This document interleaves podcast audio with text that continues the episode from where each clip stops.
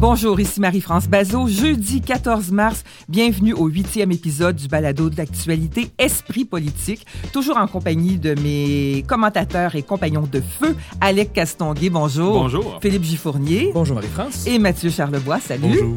Alors, on aura deux invités exceptionnellement aujourd'hui. Catherine Fournier, la nouvelle députée indépendante de Marie-Victorin, celle par qui la bombe est tombée, a été larguée, le scandale est arrivé, bref, tout ça. Et Pablo Rodriguez, ministre euh, euh, libéral euh, au Canada, euh, député également euh, de, de, de Honoré, Mercier. Voilà, merci Alec.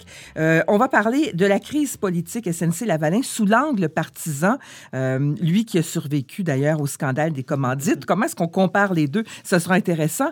Et puis, évidemment, quinzaine... très, euh, très chargée derrière nous. SNC-Lavalin, bien sûr, euh, les démissions, les comparutions au comité de la justice, l'implosion du Parti québécois. Ben, commençons d'emblée avec euh, ce qui a marqué avec, ben, c'est ça, Catherine Fournier. Audace inconsidérée ou carrément l'annonce programmée de la mort du PQ? Ça dépendait à qui on parlait hein, cette semaine. Oh là là, oui. Oui, il y en a Ah, du beaucoup. côté PQ, c'était clair. Euh, je pense que la virulence des réactions qu'a reçues Catherine Fournier montre à quel point ce départ-là fait mal au Parti Ouais. québécois. C'est la plus jeune députée de l'Assemblée nationale à 26 ans. Euh, femme euh, urbaine, c'est la seule députée de la grande région de Montréal. Mm-hmm. Maintenant, il faut se rendre à Joliette pour avoir quelqu'un près de Montréal, c'est Véronique Yvon. Puis ensuite, ben, ça va au Saguenay avec Exact. Sylvain Gaudreau. Puis après ça, la Gaspésie, la Côte-Nord. Donc, elle représentait un peu ce que le PQ avait besoin de garder en ses rangs pour le renouveau. Ouais. Euh, puis le fait qu'elle quitte avec des mots, ma foi, assez durs envers le Mhm. PQ. Elle n'a pas juste dit, ben, je m'en vais faire mon chemin. Elle a aussi dit que c'était un parti de- De Euh, perdant. Ouais. euh, qui qui avait plus la légitimité pour euh, porter un projet aussi important que la souveraineté. Bref, ça a vraiment donné un, un- un coup de pied dans la ruche. Puis les réactions, on voit là, que autant au PQ que chez les ténors souverainistes qui sont pas au PQ, montrent que ça, que ça a fait très mal. Est-ce que c'est la mort du Parti québécois? Moi, j'ai toujours pensé que les partis euh, méritaient de vivre tant qu'il y avait des gens qui votaient pour eux et que parfois euh, l'agonie peut être longue. Euh, on l'oublie, mais l'Union nationale a eu plusieurs, élections, Ouais. plusieurs élections où il n'était plus un joueur important, Mhm. mais il y avait encore du monde qui votait pour l'Union Ils nationale. ont quand même eu presque 700 000 votes aux dernières élections. Donc, pour ceux qui disent que le PQ Les meurt, étant... euh, étant Ah, le non, Parti québécois, OK, pas l'Union nationale. Le Parti oui. québécois. Non, l'Union nationale a existé jusqu'en 84, quelque chose comme ça. Ouais. Donc, euh, Ouais. c'est long. C'est très long. Mhm. Oui, oui, c'est très long. Et c'est pas joyeux. Ça, et, et donc, on, c'est- c'est intéressant de voir que euh, Catherine Fournier donc, fait un constat qui me semble dur, mais assez lucide de- des difficultés du parti. Maintenant, quelle est la piste d'atterrissage pour elle? Ça, c'est pas clair. On va lui en parler tout à l'heure. Euh, généralement, quand tu fais un gros coup d'éclat comme ça, tu sais où tu t'en vas. Et là, on a l'impression qu'elle a fait le premier geste, c'est-à-dire le PQ n'est peut-être plus pour elle le véhicule de choix pour porter ce projet-là. Mais ça veut dire que c'est quoi le véhicule de choix? Et ça, c'est, pas clair dans son discours. Elle veut pas fonder de parti politique pour l'instant. Elle veut Mhm. pas joindre un autre parti politique non plus. En même temps, dans notre système euh, électoral, puis Philippe va pouvoir en témoigner, les députés indépendants, euh, ça va pas très, très loin. Ben. Donc, elle a trois ans pour décider euh, si elle joint à un autre parti, si elle en forme un, ou si sa carrière politique se termine euh, assez rapidement. Parce que les chances qu'elle soit élue comme indépendante, même si on l'aime bien dans Marie-Victorin, sont assez faibles quand même. Selon Wikipédia, le dernier candidat officiel de l'Union nationale a été Michel Lebrun, candidat dans la circonscription d'Anjou à l'élection partielle du 20 juin 1988. 88. 88. quand Alors, on, on est prêt avec les PQ jusqu'au moins 2300, quelque Oui, chose. selon notre service de la statistique. Merci Mathieu. Mais c'est- il y a sûrement des informations que nous n'avons pas et c'est correct. Je veux dire, on peut, l'information sort au compte-goutte. Mais pour l'instant, Alec et Marie-France, ça ressemble à un saut sans parachute. Parce qu'il.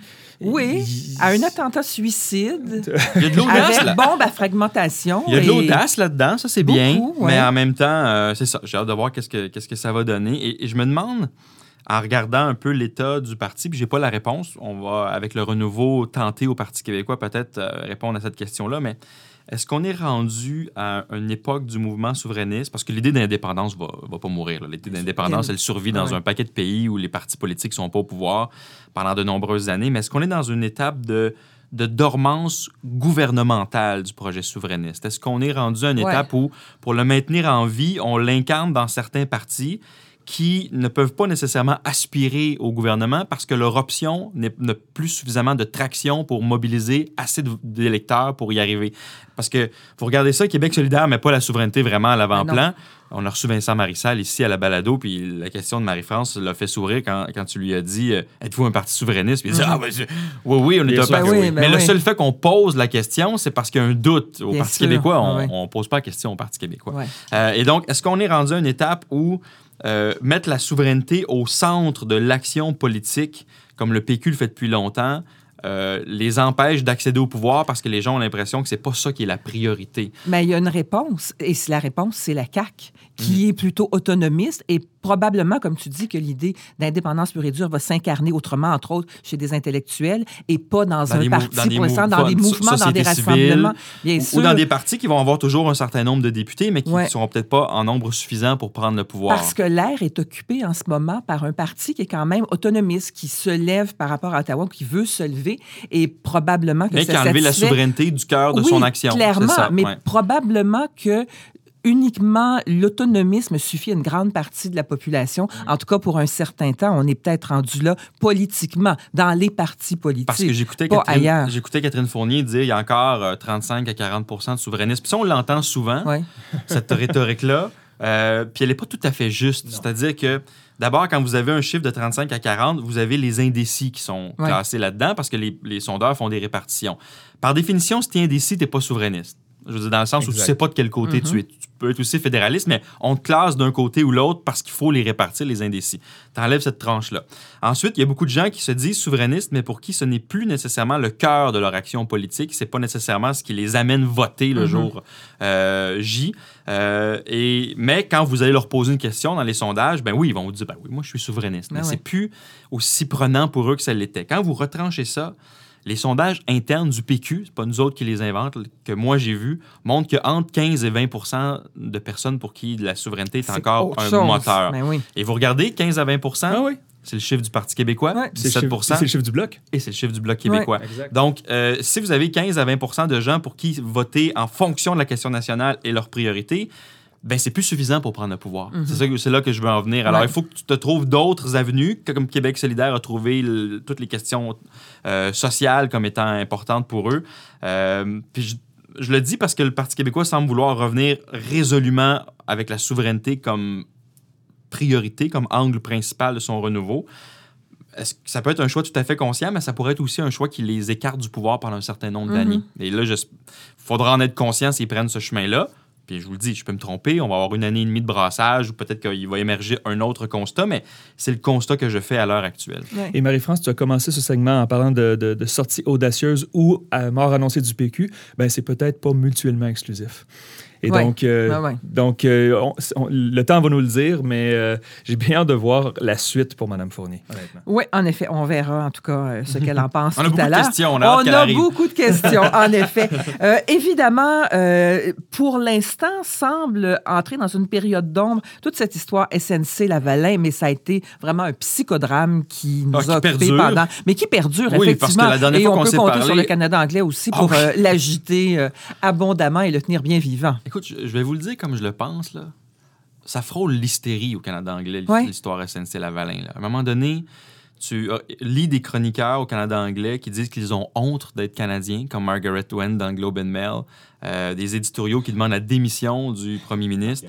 Euh, on se dit, ben, d'abord, je peux comprendre que c'est effectivement quelque chose d'important, mais il n'y a pas d'acte illégal qui a été commis. Jodie Wilson-Raybould le dit elle-même. Il n'y a pas de crise constitutionnelle, c'est-à-dire que les institutions ont fonctionné. En bout de piste, il n'y en a pas eu d'accord de réparation avec SNC-Lavalin, malgré euh, ce qu'on aurait bien voulu au bureau du premier ministre. Donc, les institutions ont fonctionné. Il n'y a pas eu d'acte illégal, mais on demande la démission d'un premier ministre du G7. À un moment donné, il faut être cohérent. C'est comme ou ça peut être un, un gros scandale politique sans demander que quelqu'un démissionne. Dans, en tout cas, moi, je trouve qu'on est allé très loin dans plusieurs médias anglophones sur cette histoire-là. Et je me demande si. Mais Ah, Alex, mais J'ai un peu la réponse, là, mais je me demande si le fait que ce soit une compagnie québécoise euh, notoirement corrompue joue pas dans la perception de bien des gens. mais tu, tu proposes une opinion nuancée. C'est étrange aujourd'hui, les opinions c'est vrai que nuancées. ça- c'est pas populaire, N'est-ce ouais. pas? Ça fait pas beaucoup de clics, les opinions nuancées. Mais on arrive, je pense, à la quand même euh, fin de cette saga-là, dans le sens Ouais. où je sens. euh, une lassitude chez bien des, euh, des citoyens. Ouais. Euh, quand je parle avec des gens dans, dans le métro, euh, où moi et Philippe, on joue au hockey Cosum tous les mercredis soirs ensemble dans une ligue où les gars sont très, très politisés. Oh oui. Euh, Il y en a qui travaillent dans des partis politiques, il y en a qui s'en- travaillent euh, au gouvernement. Et à chaque fois qu'on arrive au banc des joueurs, on parle plus de politique que du jeu qui est devant nous. Ah. En reprenant notre souffle, qu'est-ce que tu penses qui va arriver? Voilà. Et après la- le, la- le témoignage de, de Gerald Butts en comité, euh, ce que j'entendais beaucoup dans mes conversations avec les amis euh, et dans notre petit sondage informel au hockey, c'est on en a assez là. On en Mhm. a assez pour se faire une idée. Est-ce que Justin Trudeau est fautif? Est-ce qu'il n'est pas fautif? Qui est le méchant? Qui est le bon dans cette histoire-là?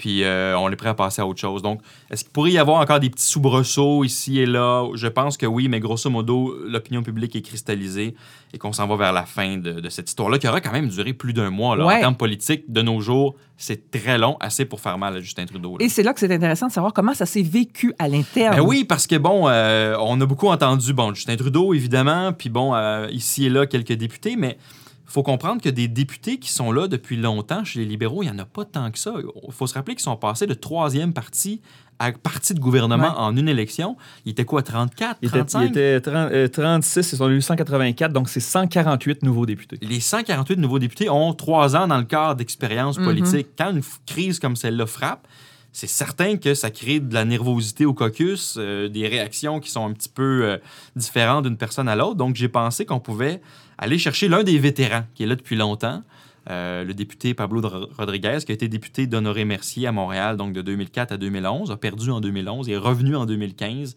euh, a été élu euh, avec Justin Trudeau. Il est ministre dans le gouvernement, donc Trudeau, ministre du patrimoine maintenant. Il a remplacé Mélanie Joly Ouais. à ce poste-là. Donc, j'ai pensé qu'on pouvait peut-être lui lâcher un coup de fil et lui demander pour quelqu'un qui a vécu beaucoup de choses, dont le scandale des commandites où ça Ben brassait oui. pas mal. Moi, j'étais à Ottawa à ce moment-là. Euh, comment on a vécu ça? Donc, je me suis entretenu avec lui euh, un petit peu plus tôt. Je vais vous le faire entendre. Alors, Pablo Rodriguez, euh, merci d'être avec nous. Euh, vous venez tout juste de débarquer de l'avion à Toronto. Qu'est-ce que vous faites à Toronto? Est-ce que c'est agréable d'aller dans la ville reine? Euh, oui, effectivement, je, je suis, euh, j'ai atterri il y a deux minutes. Je suis, je suis ici pour euh, euh, rencontrer des gens du milieu de la culture et puis en route vers euh, London pour, euh, pour les Junos. Est-ce que ça, c'est le bout agréable de votre travail d'aller assister à des galas avec des musiciens ou c'est le bout qui fait, bah, on travaille de soir dans une autre ville puis on s'en passerait? Non, ça fait partie des bouts agréables. C'est du monde de fun. Hein? Les gens de la culture, c'est des gens euh, vivants, créatifs, euh, cool. Je joue moi-même de la musique. Fait que pour moi, j'ai beaucoup de curiosité de les voir, de les, fréquenter. Fait que non, ça, c'est un bon moment. ça. Le xylophone, hein, c'est ça, de mémoire que vous jouez? c'est le fun électrique. Le xylophone électrique, c'est ça. Bon, euh, on vous reçoit, euh, Pablo Rodriguez, pour parler un peu de, de l'affaire SNC-Lavalin, mais du point de vue d'un député ministre qui a vécu euh, cette controverse-là. Donc, mon objectif, c'est pas de rentrer dans les détails, qui a raison, qui a tort, puis ce qui s'est produit. Je veux savoir un peu comment on, on a vécu ça le dernier mois chez les libéraux, au caucus. Euh, c'est probablement la, controverse qui a brassé le plus ou presque depuis que vous êtes au pouvoir. C'est quoi l'ambiance actuellement chez les libéraux? Ben, c'est sûr que ça a retenu beaucoup l'attention. Euh, il y a certainement un peu, un peu d'inquiétude. C'est normal. Hein? On est aussi en année électorale. Euh, la grande majorité du caucus a été élue pour une première fois en 2015. euh, Donc, ça veut dire que c'est la première fois qu'ils vont en réélection. Mais en bout de ligne, là, je veux dire, faut regarder ça pour ce que c'est aussi. Là. Euh, il y a une différence d'opinion. On- Puis je veux pas minimiser la chose. On y accorde le temps, l'attention nécessaire. Là. En bout de ligne, c'est une différence d'opinion. Moi, je pense que en fonction de ce qu'on a fait dans le passé, du bilan, de ce qu'on prévoit, on, on, on est en shape. là. Donc, le- le- la baisse que vous voyez actuellement dans les sondages, selon vous, elle est temporaire? Oui, ben écoutez, la, la- la politique, pour en avoir fait un petit peu, c'est c'est une succession de bons puis de moins bons moments. là. Le but, c'est d'en avoir des meilleurs que, que plus souvent possible.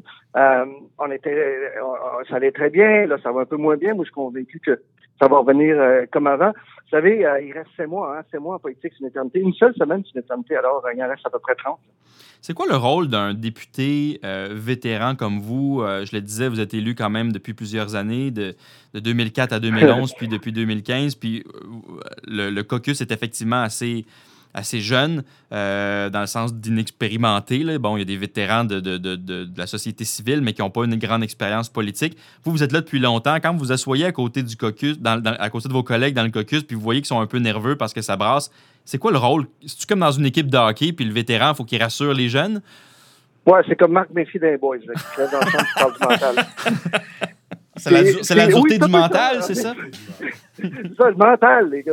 Euh, c'est un, peu- ça. Moi, en fait, euh, euh, je joue un peu ce rôle-là. Je leur explique que, euh, qu'il y a des bons et des mauvais moments. Euh, j'ai- vécu, euh, j'ai vécu un peu de tout. Hein, les victoires, les défaites. J'ai moi-même perdu en, en 2011. Ce qui est important, c'est de garder le cap, c'est de rester calme, c'est de rester humble aussi. Euh, puis toujours se rappeler qu'en bout de ligne, c'est la population qui décide. Donc nous, ce qu'on peut faire, c'est donner le meilleur de nous-mêmes, offrir ce qu'on croit être un bon programme, puis, euh, puis après la, la- la- la population va décider. Mais mais faut aussi, surtout, euh, avant toute chose, rester unis dans tout ça. là. Vous avez été euh, élu en 2004, euh, à peu près au moment où euh, le scandale des commandites a éclaté. Moi, j'étais sur la colline parlementaire à Ottawa à ce moment-là et je peux vous dire que ça brassait sur un moyen temps. Euh, Ouais. Comment, on, comment on, on remet en perspective la crise actuelle qu'on vit par rapport à certaines grosses controverses des dernières années comme celle-là? Ben, c'est- très différent. À l'époque, on recevait une tonne de briques euh, sa tête à, à chaque jour. C'était mauvaise nouvelle à mauvaise nouvelle. Il y a aussi, à terme, il y a eu des procès, il y a des gens qui ont été reconnus coupables, il y en a qui ont fait de la prison. Tout ça dans un contexte minoritaire, rappelez-vous. Belinda Stronach qui ra- traverse le plancher, Cadman qui vote avec le gouvernement, le gouvernement qui maintient en survie. C'était c'était fou. C'est une période complètement folle. Il n'y a rien de tout ça euh, ici, encore une fois, sans minimiser ce qui se passe. Mais il y a une différence de perception euh, dans tout ceci. Puis moi, je pense qu'on va on va passer à travers. Et comme je disais tantôt, l'important, c'est de garder la tête froide. Euh, euh, toujours se rappeler aussi pourquoi on est là, pourquoi on fait de la politique. Se rappeler aussi que c'est un privilège de le faire. Puis, puis foncer vers l'élection. Vous êtes aussi co-président de la campagne électorale au Québec, donc vous allez avoir à, sillonner le, territoire dans les prochains mois pour organiser la campagne. Est-ce que vous voyez une différence de perception de cette controverse-là au Québec par rapport au reste du pays? Pas tant que ça. Moi, j'étais j'étais à Rivière-du-Loup, euh, j'étais à Rimouski avant-hier, Rivière-du-Loup le jour d'avant. Honnêtement, on m'en a pas beaucoup parlé. Euh, je vois ce qui se passe à travers les médias, mais sur le terrain, c'est- c'est c'est différent. Euh, puis c'est pas un spin, là, vraiment. Là, lorsqu'on on sillonne le Québec, lorsqu'on se promène à travers le Canada, puis là, je vais le voir ici, qu'est-ce qui se passe en Ontario, mais c'est pas quelque chose qu'on nous parle tellement. Là. En tout cas, euh, pas, pas dans mon milieu à moi, en tout cas. Comment la- le caucus a trouvé la gestion de cette controverse-là au bureau du premier ministre? Comment on a trouvé que le premier ministre s'en était sorti dans le dernier mois? Ben, euh, ça a été une période difficile, puis, je pense que ça continue de l'être aussi. Puis les gens réalisent que c'est difficile. On, sait que c'est difficile aussi pour le premier ministre euh, à travers tout ça. Vous savez, il, il est humain comme nous tous. Le nombre d'attaques qu'il reçoit, euh, le, le départ de M. Bott, etc., etc. Mais aussi, c'est une occasion pour nous autres, euh, pas tant de juger, mais de, se réunir. Puis on va avoir l'occasion de faire ça la semaine prochaine. On a le budget qui s'en vient puis, puis de foncer vers l'élection. On, est des privilégiés. C'est un privilège d'être là, euh, d'avoir- la confiance des gens d'un comté, de les représenter. C'est un énorme privilège d'être là, puis euh, on va essayer de continuer ensemble. Deux dernières questions, Pablo Rodriguez. Qu'est-ce qu'on fait à partir de maintenant au caucus avec Jane Philpott et Jody Wilson-Raybould? Est-ce qu'on les garde avec nous? Est-ce qu'on fait un vote au caucus pour décider si on les, les met à la porte? Comment on voit les prochains jours? C'est une bonne question. Euh, c'est certain qu'il y, a- un malaise. Euh, euh, je ne sais pas, ça va, ça va dépendre. Je pense que le premier ministre a définitivement son mot à dire là-dessus, le caucus également, les membres. Je ne sais pas si elles-mêmes ont des choses à dire là-dessus. Euh, c'est pas à moi. à- puis euh, aussi, il y a le bureau du whip. hein. donc, c'est Mhm. c'est vraiment tout ça, ces gens-là qui vont intervenir. Euh, moi, je j'ai été whip pendant un bon bout de temps. Je connais le défi que ça représente Mhm. aussi. Là. Euh, ça sera déterminé. Là. Parce que vous ne vous êtes pas rencontrés depuis euh, un petit moment déjà là, en caucus? Non, ça fait deux semaines, je crois que ça- ça fait deux semaines. Ça fait deux semaines dans, dans mon cas. Dans le cas de la plupart des ministres est, sur- qu'on est sur la route aussi. là. Donc, la semaine prochaine, ça va être l'opportunité. Euh, Puis, il y aura beaucoup d'opportunités. Opportunité de se rencontrer en caucus. Évidemment, le cabinet, on se voit, nous, euh, mardi matin. Euh, il y a le budget. Donc, euh, c'est une grosse semaine. Grosse, grosse semaine. On compte sur le budget pour tourner la page, clore le chapitre SNC-Lavalin? Ben, je pense qu'il se clôt euh, graduellement, encore une fois sans minimiser ce, ce qui s'est passé. Mais euh, je veux dire, le gouvernement euh, continue à faire ce qu'il fait, hein, c'est-à-dire euh, gérer les, les, les, les, les affaires de l'État, euh, offrir de bonnes politiques publiques. Moi, j'ai fait le tour du Canada. Il y a beaucoup de choses au niveau de la culture, un peu, un peu, un peu partout. Puis je pense que le budget va amener de bons éléments. Je suis pas dans le secret des dieux, comme, comme, euh, mais je pense qu'il va y avoir de bonnes choses. Ça va être quoi la question de l'urne, la fameuse ballot question lors des prochaines élections? Sur quoi vous pensez que les gens vont voter lorsque le 21 octobre va arriver? Je pense que je pense que la question de l'environnement va jouer un rôle important. Les, jeunes euh, y accordent beaucoup d'attention. Euh, nous, on a on a décidé de mettre un prix sur euh, sur la pollution, donc ça veut dire c'est plus gratuit de polluer. Les conservateurs ont rien fait là-dessus. Je pense que c'est quelque chose qui nous définit clairement l'un par rapport à l'autre. Et, et, à mon avis, ça va jouer énormément au, au niveau du vote. Je sais que vous avez un horaire très occupé. Pablo Rodriguez, merci énormément d'avoir été avec nous. Puis bon, euh, bon party d'après Juno avec vos euh, chanteurs et artistes. Tapis rouge. Bon tapis rouge. salut, merci. Salut. Maintenant, l'image, le mot, la déclaration de la semaine. Euh, Philippe, on va commencer avec toi. C'est une déclaration de Nina euh, Machouf, qui est euh, une prospecte pour le NPD. La, la, nouvelle candidate, du moins, elle sera à l'investiture, mais elle va être appuyée par la machine du NPD Ouais. pour Laurier-Sainte-Marie. Ouais. La députée Hélène Laverdière, elle avait annoncé l'année dernière qu'elle quittait après deux mandats complets. Elle est là Mhm. depuis 2011. En fait, c'est elle qui a battu Gilles Duceppe à Exact, deux reprises, ouais. n'est-ce pas?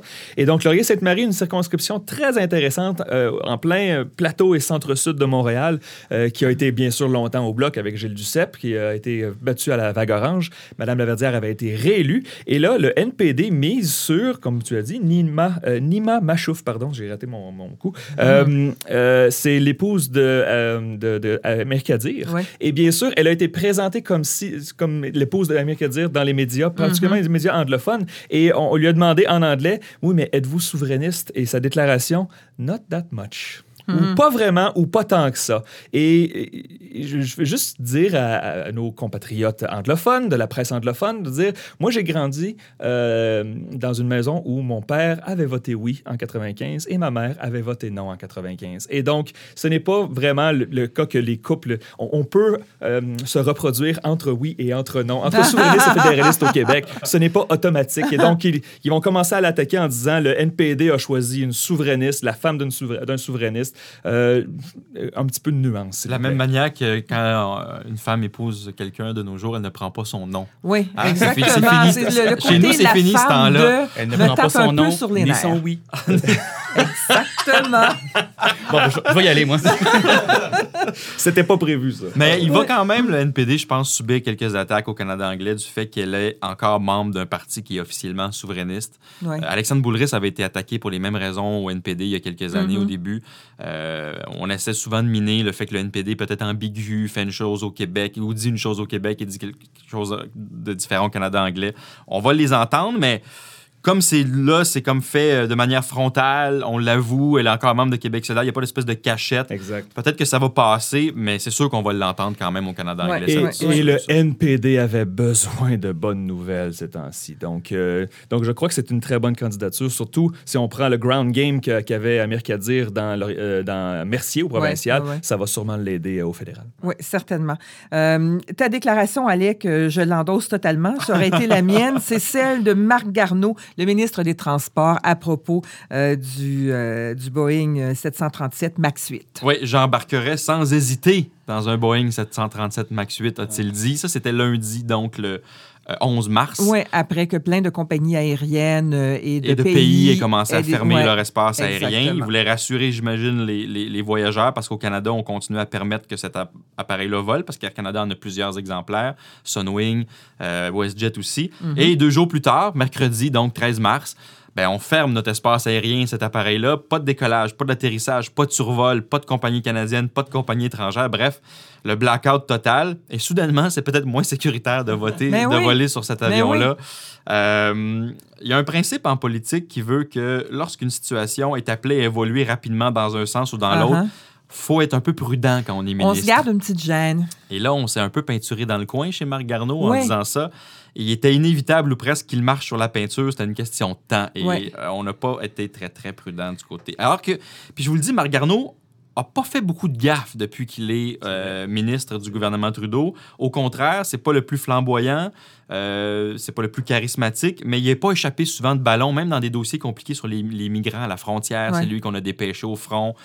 Celle-là, il a échappé. Celle-là, Ouais. il a échappé. Et, et de façon, d'ailleurs, euh, pas de très belle façon, en se mettant de l'avant, moi, j'embarquerais sans hésiter, lui, euh, qu'on connaît comme astronaute, comme Oui. si c'était une question de courage et de valeur personnelle. Je comprends parfaitement les passagers qui n'ont pas voulu embarquer dans ces avions-là. Et puis, c'est pas une question de, de, de courage, de, de ramener ça à lui de cette manière-là. C'est une question d'économie, de, diplomatie et de politique. Il y a un petit peu tout mêlé. cette Ouais. fois-là. Et, et- et à, à la défense de Marc Garneau, je la, la phrase est, est complètement, euh, est complètement superflue, mais à sa défense, contrairement à d'autres pays qui ont pris rapidement des décisions et qui n'ont pas ces avions-là dans leur flotte, je pense à la La France, à l'Allemagne ou à d'autres, ouais. c'est facile de dire, ben moi, ces avions-là atterriront plus chez nous, mais leurs propres transporteurs n'ont aucun contre-coup. Ici au Canada, on en a. C'est la première chose. Donc, on a senti que les impératifs commerciaux de Marc Garneau Ouais. ont joué dans ses premières déclarations, ce qui n'aurait pas dû être le cas, mais on Mm-hmm. l'a senti ça. Ensuite, en réalité, ça n'existe pas un espace aérien canadien Non, et c'est un espace un ciel aérien. commun. On l'a vu en, Exactement. 2000 en 2011. Sur papier, ça 2009, existe. On est deux pays souverains. En réalité, là, tout est tellement intégré Ouais. parce que les transporteurs américains viennent ici, canadiens vont aux États-Unis. Et il y a beaucoup de Boeing 737 MAX 8 dans les flottes américaines. Et donc, si le Canada avait été dans les premiers, euh, pff, clairement, les Américains n'auraient pas compris notre geste en disant, mais là, c'est parce que vous fermez grosso modo le ciel nord-américain, un paquet d'avions. Fallait que ça soit presque fait en coordination. Et d'ailleurs, ça a été annoncé le même jour. Exact. Bon, c'est Donald Trump aux États-Unis qui a Ouais, fait ouais. l'annonce, c'est pas le- leur euh, secrétaire au transport. Donald Trump lui fait toutes les annonces aux États-Unis, mais on a senti que là, peut-être qu'il y avait eu un effet de coordination entre les deux pays pour finalement mettre un terme à cette, euh, à cette histoire-là. Mais moi, je pense que le plus gros fautif là-dedans, c'est Boeing. Mhm. C'est Boeing parce que c'est ses avions. Et généralement, quand tu as un problème avec tes Ouais. avions, c'est toi qui décides de les clouer au sol le temps que tu règles le problème. Ça, c'est- Totalement. le 787 Dreamliner, quand il y avait des problèmes de batterie, ils se sont rendus compte que ça allait pas, ils l'ont cloué au sol. C'est sûr qu'il y avait moins d'exemplaires que le 737 MAX 8, mais à un moment donné, c'est la responsabilité de l'entreprise Ben oui. de rassurer les constructeurs, les, les transporteurs avec lesquels ils travaillent. Boeing en a échappé une belle. D'autant que les histoires commencent à sortir et il y a eu des problèmes avant les deux crashs. celui Oui, de il y a des pilotes et clairement celui, qui avaient des difficultés euh, avec en- cet avion-là. Exactement, il y a eu des problèmes. Alors, euh, C'est pas chic. oui, c'est pas chic. Le, euh, le chiffre de la semaine, Philippe, il t'appartient? Écoutez, euh, j'ai, euh, je peux veux vous parler d'un certain sondage Ipsos Canada qui a été publié par Global News. Euh, rien de mal vraiment avec le sondage, mais il y avait des chiffres qui sortaient un peu des marges. Les conservateurs en tête avec 40% des intentions de vote. Les autres sondeurs n'ont pas détecté ça. Le, le NPD à 20 ce qui est beaucoup plus haut que la moyenne, et le Parti libéral à 31. Donc, en gros, c'était un sondage intéressant qui a fait jaser, sauf que le PDG de Ipsos Canada, et là, attends, fais attention, c'est pas Ipsos Québec, il y a un autre PDG ici, mais Ipsos Canada à Toronto. Dans l'article de Global News, il est cité en disant que le plus gros problème pour les libéraux, c'est qu'ils sont maintenant 20 points derrière dans l'importante région du 905. Et pour ceux qui ne le savent pas, le 905, c'est la couronne autour de Toronto. Ce sont les grandes banlieues de Toronto. C'est près de 3 millions de personnes. Donc, Ouais, c'est Mississauga, c'est Brampton. Etobicoke. ouais, il y a là du monde Et c'est vrai que le 905 est important. Le parti qui gagne le 905, généralement, gagne l'élection. Sauf que l'échantillon total du sondage était de 1000 euh, personnes. Pour Et le donc, Canada au complet. Pour le Canada au complet. Très Et donc, ben, c'est c'est correct, 1000 Cana- pour le Canada au complet, sauf que là, j'ai fait, OK, mais c'est quoi l'échantillon du 905? Ouais. Je suis allé voir dans les tableaux. L'échantillon de l'Ontario était de 288 personnes.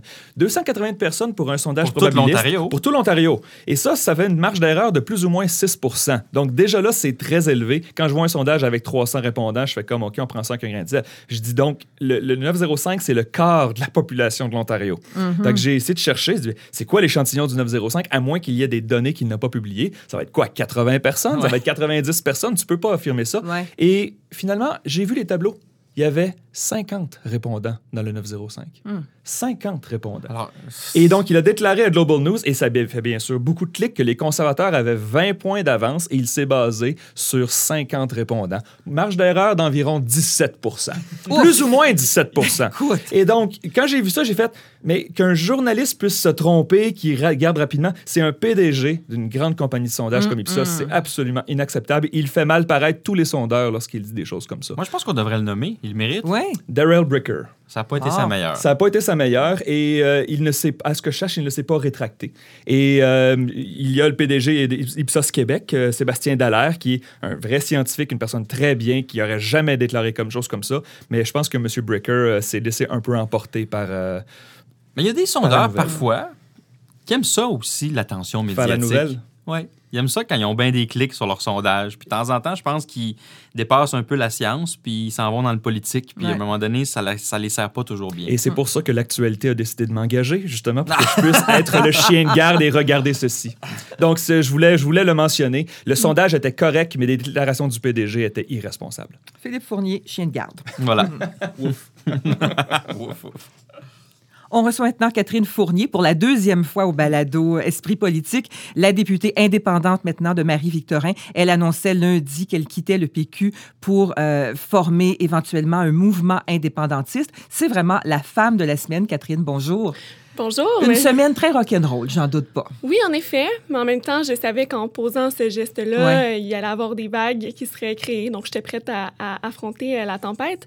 Mais vous savez, quand vous m'aviez reçu également, euh, je pense que c'était au mois de, de novembre, Oui, oui. vous avez bien dit que j'étais dans, que j'avais amorcé une, une, une longue et profonde réflexion. Donc, à un moment donné, euh, cette réflexion-là a, a abouti, puis elle en est venue à, à cette conclusion-là que je ne croyais plus.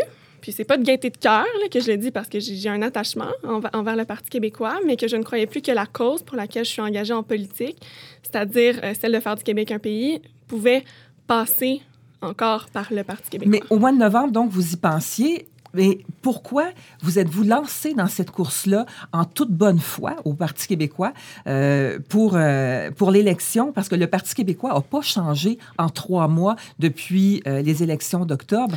Ouais, en fait, c'est la réflexion qui s'était amorcée lorsque je vous ai parlé au, au mois de novembre. Euh, moi, je vous dirais que ça fait presque dix ans que j'étais que j'étais militante au Parti québécois. J'ai Mhm. occupé toutes sortes de postes là avant, avant d'arriver comme députée il y a maintenant un peu plus de, de, de deux ans.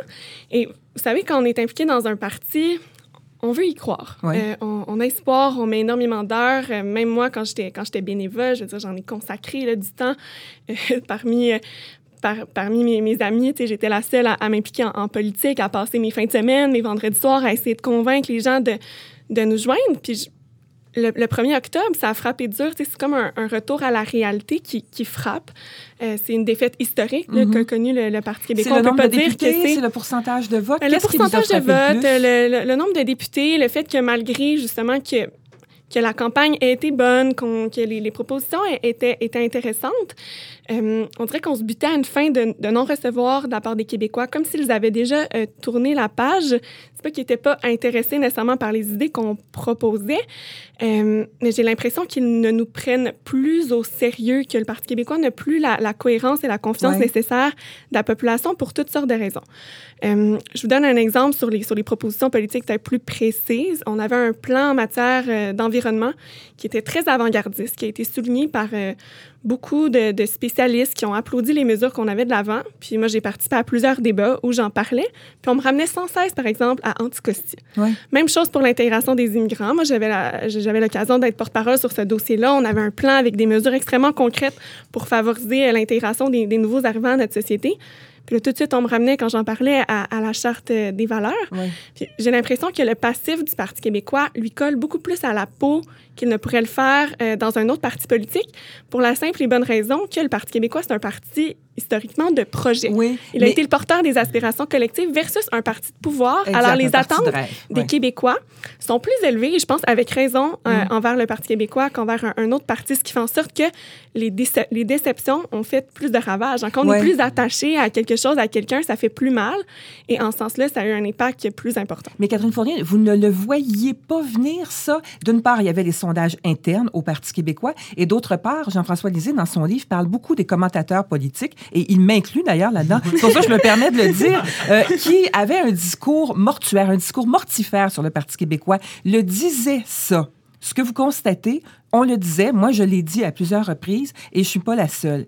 Donc, il y avait quand même des signaux d'alarme à la fois à l'interne et à la fois du côté du commentariat. Il y a des, Vous il y a ne des le signaux d'alarme. Bien, sûr que je voyais les, les signaux d'alarme. Puis, soit dit en passant, j'ai quand même, ça comme je l'ai dit, ça fait longtemps que je suis, je suis au PQ. Il y a certaines choses que, que, que j'ai essayé de changer. C'est sûr que c'est décourageant quand on entend ce, ce discours-là. Mais comme je disais, quand tu es dans, dans, le, dans le parti, tu veux croire que c'est différent. Tu vois des gens, justement, qui, qui s'impliquent. Tu donnes tellement de temps. Mais je, je force est de constater qu'on a peut-être à, à force de, de blâmer les, les autres à l'extérieur, de, de blâmer les médias pour Ouais. ce discours-là, mais peut-être justement que, que les analystes avaient une, une part de de vérité aussi, puis qu'il fallait Les qu'on ait, ait une, une, une introspection. Tu sais, ça suffit pas de dire, écoute, c'est pas vrai ce que les médias nous disent, c'est pas vrai ce que la population nous dit, parce que ça, dit en passant, quand même bien 83% des Québécois qui n'ont pas voté pour nous. Ça, c'est à Ouais. part de ceux qui sont pas à- allés voter.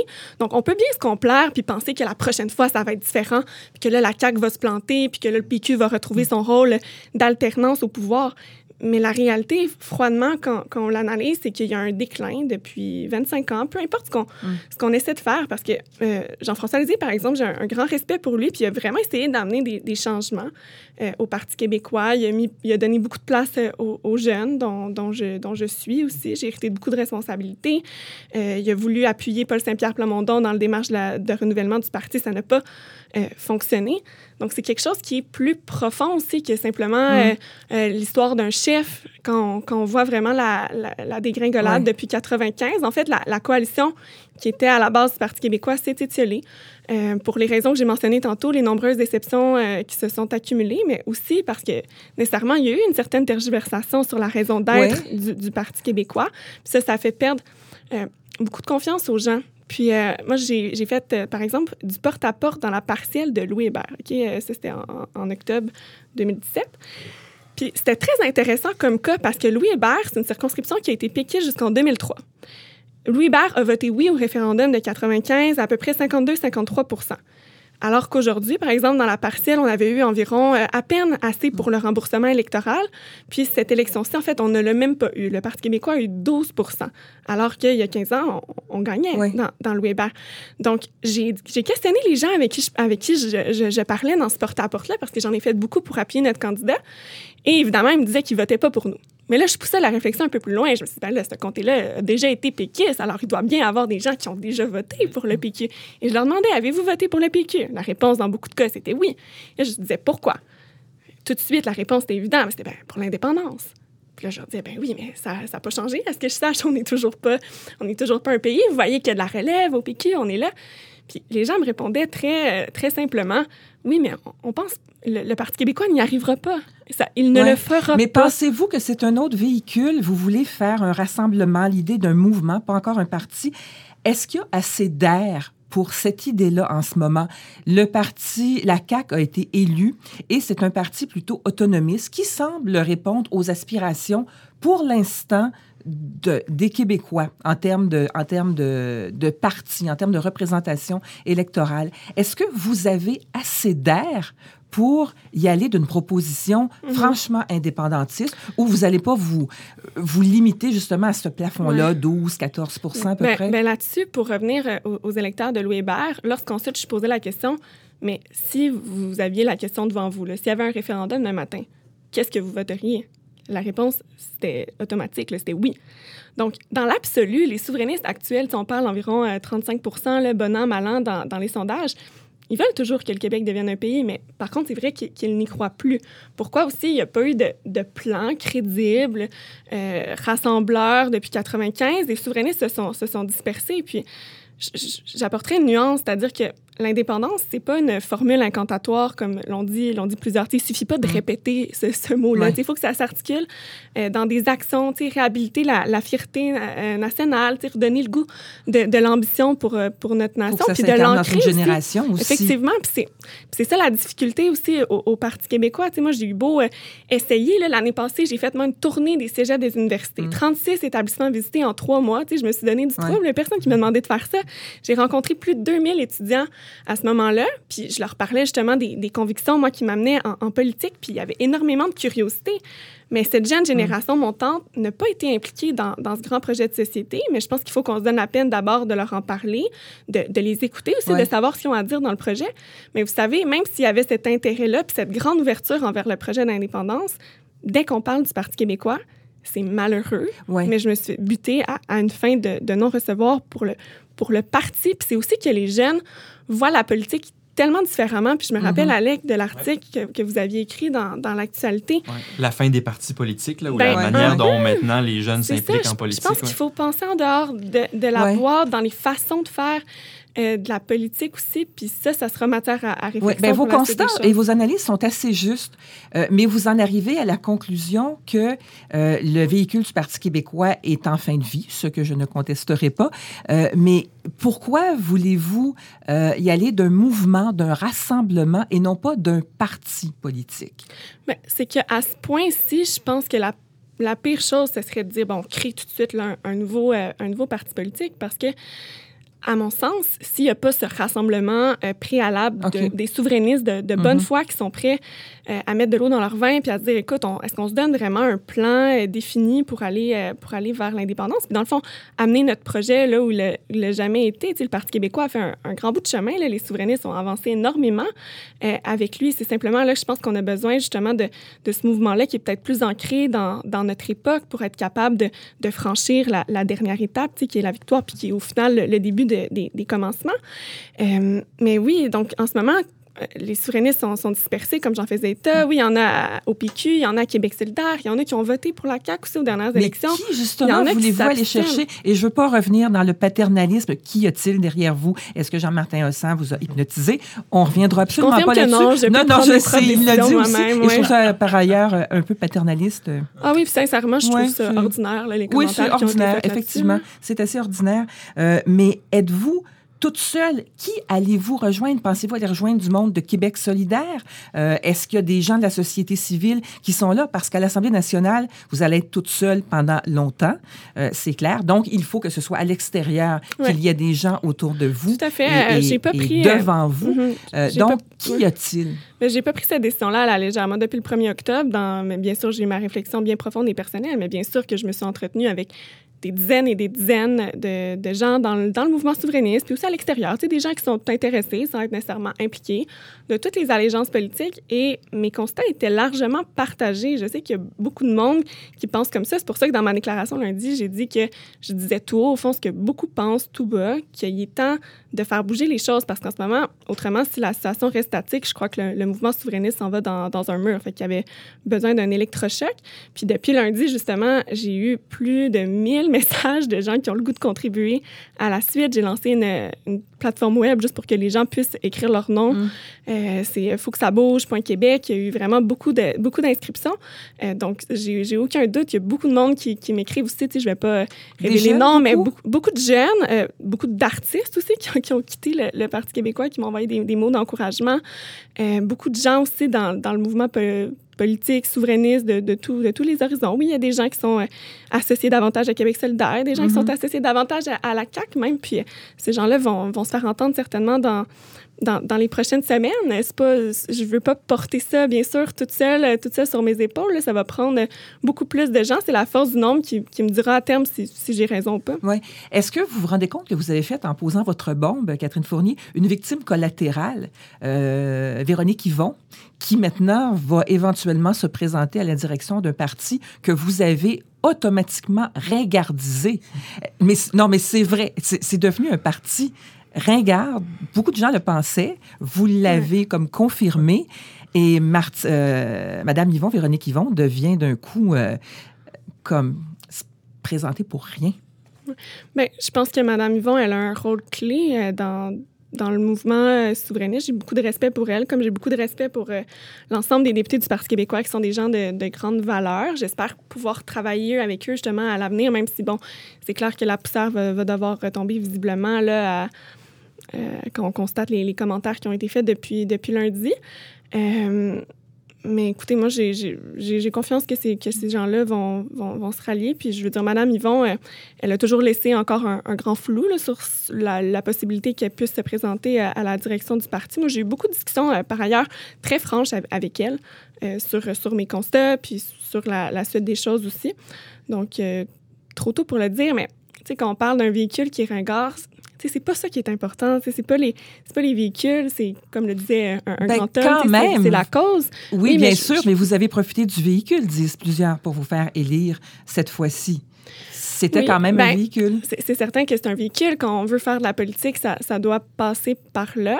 Euh, mais je pense que c'est important aussi, on, on, demande à ce que les politiciens soient authentiques, euh, qu'ils soient sincères dans, dans leur engagement. Moi, j'aurais pu, tu sais, ça aurait été plus facile de rester trois ans et demi au PQ. J'avais beaucoup de visibilité, euh, de, de, rester, d'attendre que quelque chose se passe, puis que la situation change. Mais je pense que depuis 25 ans, ça a été ça justement le problème du Parti québécois, c'est qu'on a attendu que quelque chose tombe de je ne sais où pour, pour bouger, ben, moi, je me suis dit, ben, je, vais profiter justement de, Je vais prendre un risque, mais en, même temps, au point où on en est, j'appelle ça un risque calculé parce que je pense que si j'étais restée, je, ne crois pas que les choses se seraient améliorées. Puis là, ben, j'essaie de, faire bouger les choses.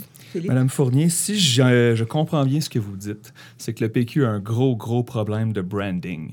Euh, le problème que je vois à l'avenir, c'est que si, par exemple, le PQ tombe à terre, je pense pas que ça va arriver si tôt, mais si ça, le PQ tombe à terre et que vous commencez un nouveau mouvement souverainiste, mais avec le même monde, ben vous traînez du bois, bois mort avec vous n'est-ce pas? Donc, c'est si, si on change de nom puis on fait juste remettre de la nouvelle peinture ou de la tapisserie sur le mur, la, la, la bâtisse qui est cassée, vous n'êtes pas plus avancé. Donc, vous voulez avoir du nouveau monde.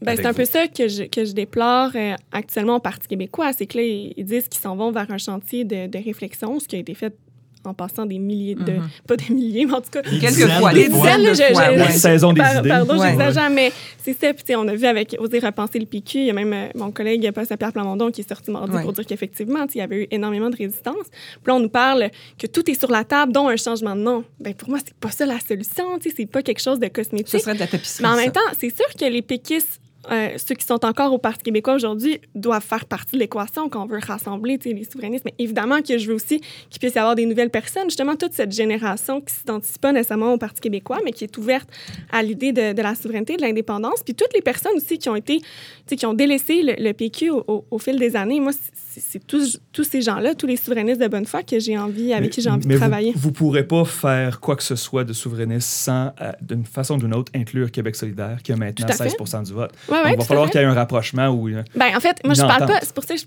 je parle pas des institutions politiques, les partis en tant que tels. Moi, ce qui m'intéresse, c'est les gens qui sont à l'intérieur des partis. Mm. Je donne un exemple. Euh, il y a deux ans, on a essayé la, la convergence entre le Parti québécois, mm -hmm. Québec solidaire. Ça a échoué. Pourquoi? Parce que l'establishment des partis, en tout cas dans ce cas-là, c'est QS qui avait rejeté la, la, demande du Parti québécois. Je ne sais pas que le Parti québécois n'a pas ses torts là-dedans, euh, cela dit. Euh, euh, bon, ils ont, ils ont refusé la convergence alors qu'on voyait très bien que dans les sondages d'opinion, les électeurs de ces deux partis étaient largement favorables à ce qu'il puisse y avoir des ententes. Donc, c'est pour ça que je me dis, est-ce qu'on peut, tu sais, on a encore du temps devant nous, là, probablement la prochaine échéance électorale dans trois ans et demi, prendre un, pas de, recul, de s'élever au-dessus des fractures là, partisanes qui divisent les souverainistes à l'heure actuelle, puis de retrouver ces bases de consensus-là? Peut-être que ça ne fonctionnera pas. Mais je là, pas Québec que solidaire ne lâchera pas la proie pour l'ombre. Je parle Ils pas de Québec solidaire. Moi, je parle des gens, des électeurs oui, mais les gens qui sont là Ah, mais je vous assure que j'ai parlé avec beaucoup de monde qui ont voté pour Québec solidaire, qui sont très ouverts aussi. Tu dans, selon justement l'étude de Claire Durand, tu il y a 50 des gens qui ont voté pour Québec solidaire tu qui sont, qui sont souverainistes. Donc, ça, ces gens-là, je suis certaine que pour eux, c'est important que la cause, elle, elle avance. Puis, Dans un, je dans je un veux leur monde parler, bien idéal, sûr. dans un monde idéal, dans le fond, vous, il y aurait une dissolution du PQ de Québec solidaire, puis on reformerait quelque chose de nouveau. C'est ça qui serait l'idéal pour vous? Ben, je sais pas qu'est-ce qui arriverait au véhicule en tant que tel, mais ce qui est certain, c'est que je voudrais que la masse critique là, des souverainistes de, de bonne foi se rassemble, puis que oui, éventuellement, quelle forme politique ça prendra, je ne sais pas, mais c'est clair qu'il faut qu'il y ait une, une, place qui soit prise sur la scène politique québécoise si on veut arriver d'abord au pouvoir, puis ensuite à faire avancer no notre projet. Mais pour moi, là, si la situation reste telle qu'elle est, que les souverainistes sont dispersés, on va, le mouvement souverainiste dans son ensemble va continuer d'accumuler les défaites plutôt que d'aller vers les victoires. Donc, idéalement, on dissoudrait les deux, puis on, on repartirait sur de nouvelles bases. Ben, idéalement, les souverainistes qui sont dans leur sein, dans le sein de ces partis-là, Ouais. Iraient justement se, se rassembler. Maintenant, qu'est-ce qui arriverait exactement Il y a un à la autre, euh, structure, je sais pas. Il y a un autre politicien qui a quand même euh, réussi une transition comme la vôtre, qui est premier ministre du Québec. il a quitté le Parti québécois pour des constats qui ressemblaient aux vôtres à l'époque, euh, qui a fermé d'abord un mouvement, puis qui a ensuite un parti politique, puis qui a réussi à prendre le pouvoir. Euh, Est-ce que c'est un peu le même euh, cheminement? Est-ce qu'on d'abord fait un, un, mouvement, on rassemble autour, Mm. ensuite on recrée un parti politique d'ici trois ans et demi, puis on voit ce que ça donne?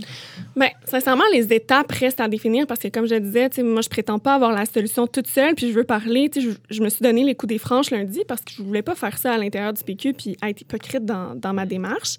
Maintenant, les, comme je dis, on, on va voir ce que ça va donner dans, dans les prochaines semaines. Mais visiblement, la, la démarche de M. Legault euh, a eu du succès. On peut pas, on peut pas le nier. Donc, est-ce que ça prendra la même forme? Euh, que vous- vous je êtes pas, parce que les- moi, je pense que Ouais.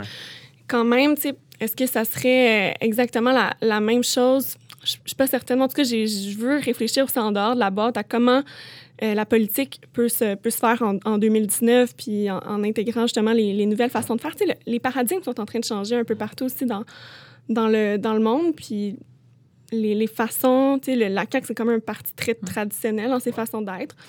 Fait qu'il faut, faut Parce que voir quelle forme ça va Parce que prendre. vous êtes consciente qu'être élue comme députée indépendante, même si vous avez une grande notoriété dans Marie-Victorin, c'est difficile quand Oui, même. tout à Donc, fait. il- Mais notre système politique passe par, euh, par des véhicules, mais est-ce que la forme est nécessairement statique? Mm. Ça, je suis pas certaine. Je pense qu'il faut s'ouvrir aux possibilités. Catherine, on va vous laisser euh, partir. Vous avez un horaire euh, très chargé. Merci beaucoup d'avoir été là, Catherine Fournier, donc Merci. députée indépendante de Marie-Victorin. Merci. Merci beaucoup. Au revoir.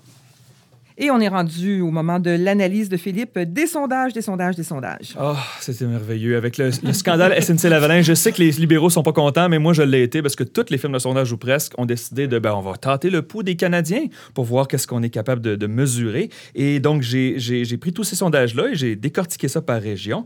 Et les conservateurs sont maintenant en avance Mhm. au pays. Euh, dans la dernière projection que j'ai publiée, d'ailleurs, dans l'actualité, euh, 35% en moyenne pour les conservateurs, 33 pour les libéraux. Donc, c'est un petit écart, mais il reste que tout de même avec l'avance des conservateurs en Ontario et un écart qui s'est vraiment resserré dans les maritimes, dans les provinces de l'Atlantique. Euh, les conservateurs maintenant sont projetés favoris en nombre de sièges. On parle de 157 à 141 en moyenne. Donc, c'est rapproché.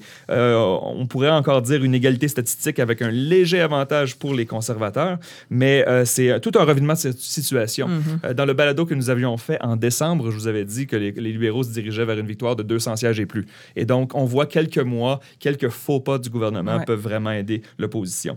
J'ajoute ceci cependant, euh, les conservateurs, oui, euh, ont raison d'être contents de ces chiffres-là, mais ils doivent être très prudents. Le fait que les conservateurs soient maintenant en première place est plus dû à une baisse des libéraux qu'à une hausse significative des conservateurs. Mhm. Donc, les libéraux sont passés de 39 à 32, 33 environ. Les conservateurs sont passés de 34 à 35, 36. Et donc, le fait que les libéraux soient plus bas présentement aide les conservateurs, mais il n'y a pas d'engouement nécessairement pour Andrew Scheer, on va être honnête. Et les sondages nous disent aussi que malgré que les libéraux soient en deuxième place dans les intentions de vote, euh, euh, Justin Trudeau est encore perçu comme le meilleur candidat comme premier ministre et euh, Andrew Scheer deuxième. J'ajoute un petit quelque chose à- pour terminer. Il y a eu un sondage léger publié ce matin. Ouais. C'était seulement pour le Québec, mais les intentions de vote fédérales.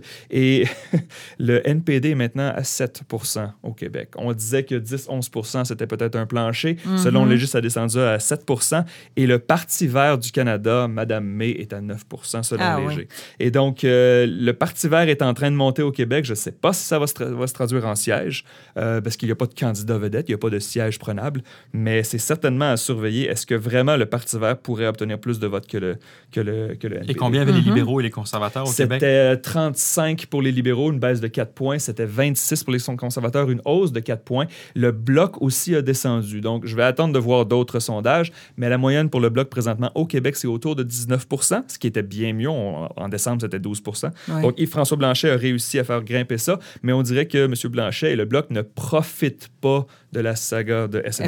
Effectivement, C'est ouais. plus le Parti conservateur et les Verts qui semblent en profiter. 19 c'est ce que le Bloc a obtenu aux dernières élections. Exactement. Donc, c'est du- un, un- c'est un peu du surplace, mais bon, il reste encore beaucoup de temps. Merci, Philippe. Mathieu, euh, tu t'intéresses au Parti québécois Ben, cette évidemment, semaine. parce que Ben oui. dans un monde en constante mutation, c'est toujours rassurant de voir qu'il y a des choses qui ne changent pas. en 2019, on sait peut-être plus exactement c'est quoi un homme, c'est quoi une femme, mais on sait qu'on peut compter, par exemple, sur le Parti libéral du Canada pour s'enfarger les deux pieds dans sa propre incompétence, puis bang, débouler tête première dans un scandale. En 2019, on a beau dire que les maudits millénarios ne respectent rien, force est de constater qu'on peut encore compter sur elle et eux pour perpétuer une tradition québécoise comme la cabane à sucre, claquer la porte du PQ. Et c'est ce qu'a fait Catherine Fournier, ou si on en croit certains analystes, Jean-Martin Hossan avec une perruque. D'ailleurs, euh, rumeur, les deux, les deux auraient été aperçus récemment dans la même ville, à peu près la même journée. Alors, partez la machine à rumeurs. Ouais. Alors, le départ de Catherine Fournier, c'est l'équivalent d'un bon pâté chinois politique. hein, Un plat bien familier et réconfortant qu'on mange en se disant que le monde est peut-être rendu fou, mais qu'il y a quand même des choses qui changeront jamais. Et les constats de Catherine Fournier sont pas nouveaux. Là. Ça fait plusieurs fois qu'on les entend. Euh, elle réinvente pas la roue avec un flat. Euh, c'est c'est tout du déjà vu. La mort imminente du PQ, c'est un film qui a été refait à peu près autant de fois que A Star is Born. Et dans cette analogie, je vous laisse décider si Jean-François Lisée est plus Bradley Cooper ou Lady Gaga. Alors, le... non, mais au choix, là, vous faites l'image que vous voulez. Le PQ peut-il être sauvé encore une xème fois? C'est la grosse question ces temps-ci. Et je sais que, comme à chaque fois, il va en avoir pour dire qu'il faut que le PQ redevienne le parti de René Lévesque. hein. La, la- la question que ferait René Lévesque, c'est l'équivalent péquiste du fameux What would Jesus do? Que les chrétiens se, demandent pour bien agir. Alors, que ferait René Lévesque?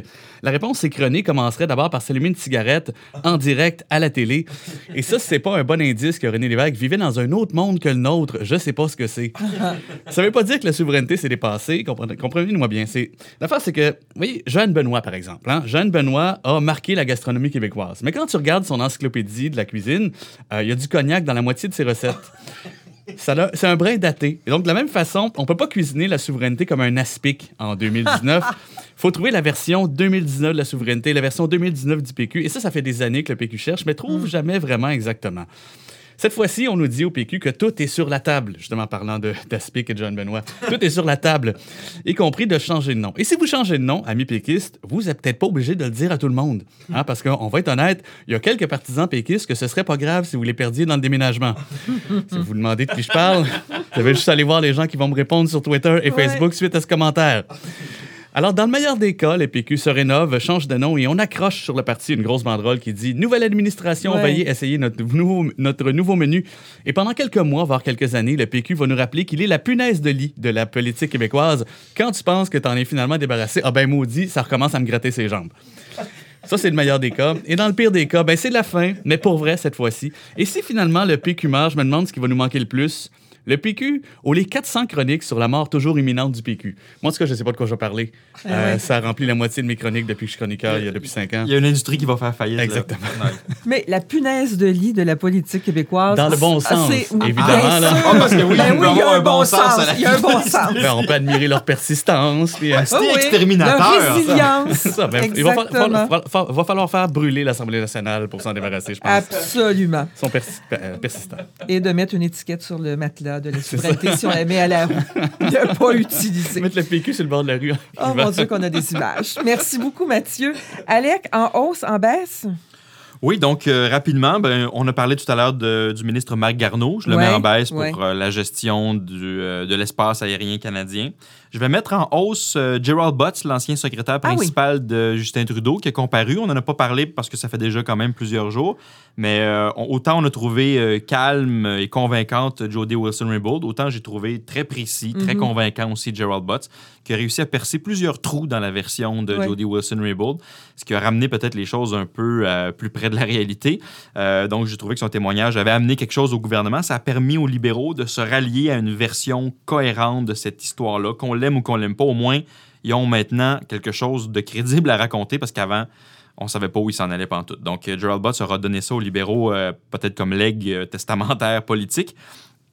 Euh, je mets en hausse Alexandre Boulris, qui est maintenant chef adjoint du NPD, qui monte en grade, qui va avoir à s'occuper de la campagne au Québec et qui a rec- recruté euh, Nima Machouf, euh, qui est, d'après Philippe, une très bonne candidate dans Laurier-Sainte-Marie. Donc, ça va être intéressant et on pense que le NPD va mettre à fond l'accent sur l'environnement lors de la prochaine campagne électorale. Les chefs du Parti vert montrent que Mhm, c'est peut-être ouais, effectivement ouais, Une, une avenue possible. C'est ça. Euh, Et Québec solidaire avait fait une grosse partie de sa campagne là-dessus avec un certain succès. Orange Donc- tirant vers le vert, ça donne du kaki. Ouais, c'est moins beau pareil, hein? Ouais. Mais qu'est-ce que tu veux? Alors, Alexandre Boulris, on lui souhaite, on lui souhaite euh, bonne chance. Il va avoir beaucoup de travail dans les Oh prochains oui, mois, oh Alexandre oui. Boulris. Mhm. Et je fais un petit coup de chapeau Bonnie euh, à quelqu'un que vous ne connaissez pas, chers auditeurs, Bianca Boutin, qui est la candidate du Parti conservateur dans la circonscription de Québec. J'étais euh, cette semaine avec Andrew Scheer pour un papier que je prépare pour le magazine L'Actualité et je l'ai croisé dans un souper où Andrew Scheer était. Euh, c'est une jeune femme qui a un bébé de deux semaines Ah. et sa plus vieille a 14 mois et elle est candidate et elle fait du porte-à-porte. Son chum va prendre la moitié du congé de parental pour pouvoir lui permettre de faire campagne. Et moi qui ai une petite fille de 8 semaines à la maison, je la regardais avec, euh, disons-le, admiration, en me disant, ça prend beaucoup de courage pour se lancer en politique avec le métier public, Mm. mais aussi toutes les heures, le soir, les soupers spaghettis, Ouais. les porte-à-porte, les assemblées annuelles ou générales de l'association de circonscription avec des enfants en aussi bas âge. Puis ma foi, elle me semblait tout à fait heureuse de son choix de carrière, pépée, motivée. Alors, je lui donne mon coup de chapeau Bonnie à Bianca Boutin, la candidate conservatrice dans Et, Québec. et j'ajouterais, c'est pas une circonscription facile, ça, pour le Parti Non, conservateur. c'est Joël Lightbound, le un libéral, qui est là actuellement. Et au provincial, c'est Catherine Dorion qui est là euh, Mhm. beaucoup dans cet tachereau provincial. ouais, donc, ouais, euh, ouais, ouais, ouais. courage. Oui, effectivement. À surveiller, euh, Philippe, cette semaine? Ben, y- euh, ça serait pas une, une dernière session parlementaire normale s'il n'y avait pas des rumeurs d'élections anticipées. Donc, ça l'a encore coulé hier. Peut-être que Justin Trudeau pourrait euh, appeler des élections anticipées au printemps. Je vous dis tout de suite, c'est du bruit, ça n'arrivera pas. Il y a l'élection en Alberta qui s'en vient. On peut pas avoir les deux en même temps. L'élection est prévue pour le 21 octobre. Et on surveille bien sûr, et Alec va pouvoir enchérir sur le budget euh, fédéral, les budgets fédéraux Les et budgets, provinciaux. oui. Ouais, grosse semaine. Québec euh, jeudi, euh, Ottawa mardi. Mhm. Euh, dans un cas, c'est le dernier budget avant les élections, celui Ouais. de Justin Trudeau. Dans l'autre, c'est le premier budget de l'ère euh, François Legault. Les premiers puis les derniers, c'est les budgets les plus importants euh, pour un parti politique. Donc, ça va être à surveiller. Qu'est-ce que Justin Trudeau euh, inscrit dans son budget pour essayer de changer un petit peu la tendance à la baisse actuelle des libéraux et qu'est-ce que François Legault va vouloir imprimer comme direction à son mandat? Donc, une grosse semaine avec les deux budgets. Le, En le effet. premier budget Couillard-Létard a fait mal au gouvernement libéral pendant tout- euh, tous les quatre ans. Plus qu'eux-mêmes se pensaient Ouais, d'ailleurs. Exact. Ouais. Et on va terminer avec euh, Mathieu Charlebois, les trois questions qui demeurent à propos de SNC Lavalin. Ouais, juste trois. Alors, je vais Juste commencer trois. par une assez générale. Euh, évidemment, qu'est-ce qui se passe? Bon, faut que ça s'en couvre pas mal. Deux Ouais. questions un peu plus précises. Si Andrew Scheer a déjà demandé la démission de Trudeau à ce point-ci, il va faire quoi pendant l'élection? Demander qu'on le brûle? Et troisième question, on a-tu vraiment voté pour ça? Voilà, c'est donc les trois questions qui demeurent. Ça, Peut-être oui, euh, ça couvre, assez- ça couvre le territoire. peut-être un nouveau témoignage permettrait d'éclairer. Oui, merci Mathieu. Euh, merci Alec Castonguay. Merci Philippe Giffournier. Merci à nos deux invités, Catherine Fournier et Pablo Rodriguez. Mathieu Carbas à la coordination, Antoine Bordelot à la réalisation. Ici Marie-France Bazot. Rendez-vous dans deux semaines pour un autre Esprit politique.